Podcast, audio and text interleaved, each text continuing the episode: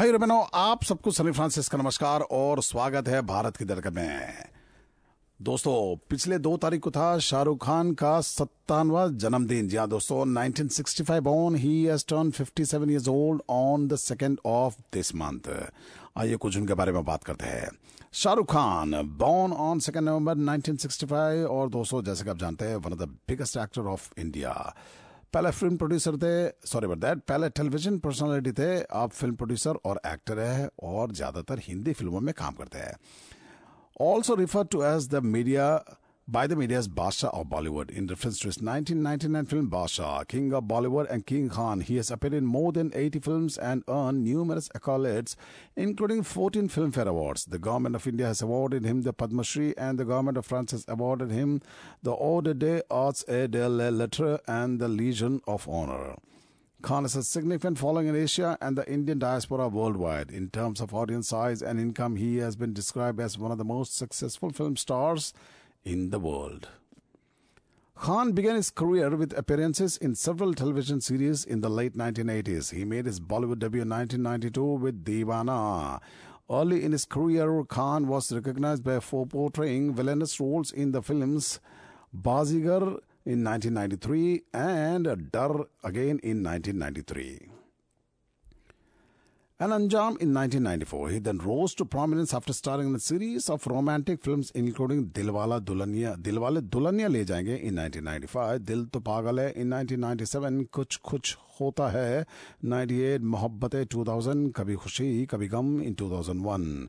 Khan went on to earn critical acclaim for his portrayal of an alcoholic in Devdas which came out in 2002 and a NASA scientist in Swades in 2004, a hockey coach in Chak De, India in 2007 and a man with Asperger's syndrome in My Name is Khan, which came out in 2010. His highest grossing films include comedies Chennai Express in 2013, Happy New Year 2014, Dilwale 2015, and the crime film Raees in 2017. Many of his films display themes of Indian national identity and connections with diaspora communities or gender, racial, social, and religious differences and grievances. As of 2015, Khan is a co-chairman of the motion picture production company Red Chillies Entertainment and its subsidiaries and is a co-owner of the Indian Premier League cricket team Kolkata Knight Riders and the Caribbean Premier League team Trinbago Knight Riders. He is a frequent television presenter and the stage show performer. The media often label him as brand SRK because of his many endorsement and entrepreneurship ventures. Khan's philanthropic endeavors have provided healthcare and disaster relief and he was honored with UNESCO's Pyramide con Marni Award in 2011 for his support for children education and the World Economic Forum's Crystal Award in 2018 for his leadership in championing women's and children's rights in India. He regularly features in listings of the most influential people in Indian culture, and in 2008, Newsweek named him one of the 50 most powerful people in the world. दोस्तों, शाहरुख खान का जन्मदिन था 2 नवंबर को, और आज उन्हीं के बारे में बात हो रही है। दोस्तों your soon your listening to Bharat रकन ब्रॉट हुए Sunny Francis on mega hertz seventy six point five F M खोखलो। आइए उनके फैमिली के बारे में बात करते हैं। Khan was born on second November nineteen sixty five Muslim family in new Delhi he spend the first five years of his life in Mangalore where his maternal grandfather Iftikhar Ahmad serve as the chief engineer of the port in the nineteen sixties Khan father Mir Taj Mohammad Khan was an Indian independence activist from Peshawar who campaigned alongside the Khudai a non-violent resistance movement led by Abdul Ghaffar Khan that sought a united and independent India. Mir was a follower of Abdul Ghaffar Khan and affiliated with the Indian National Congress. He was also the cousin of the Major General in the Indian National Army Shah Nawaz Khan. As of 2010, Khan's paternal family was still living in the Shah Wali Katal area of Peshawar's Kissa Khwane Bazar. Mir moved to New Delhi in 1948 after the partition of India. Khan's mother, Latif Fatima, was the daughter of a senior government engineer. His parents were married in 1959. Khan described himself on uh, social media as half Hyderabadi and half Pathan and some Kashmiri grandmother. According to Khan, his paternal grandfather Mir Jan Muhammad Khan was an ethnic Pashtun Pathan from Afghanistan. However, his paternal cousins in Peshawar later clarified that the family speaks Hindko and is original from Kashmir, from where they settled in Peshawar centuries back, contradicting the claim that his grandfather was a Pashtun from Afghanistan. Khan grew up in the Rajendra Nagar neighborhood of New Delhi. His father had several business ventures, including a restaurant, and the family lived a middle class life in rented apartments. Khan attended St. Columba's School in central Delhi, where he excelled in his studies and in sports such as hockey and football, and received the school's highest award in the Sword of Honor.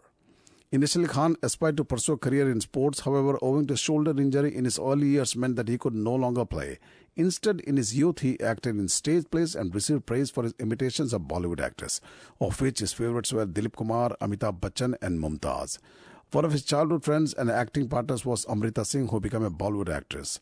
Khan enrolled at Hansraj College in 1985 to 1988 to earn his bachelor's degree in economics, but spent much of his time in the Delhi Theatre Action Group TAG, where he studied under the mentorship of theatre director Barry John. After Hansraj, he began studying for a master's degree in mass communication at Jamia Millia Islamia, but left to pursue his acting career.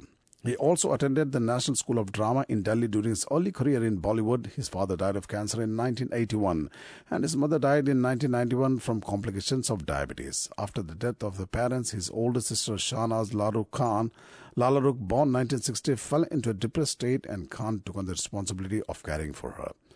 Shahnaz continues to live with her brother and his family in the Mumbai mansion.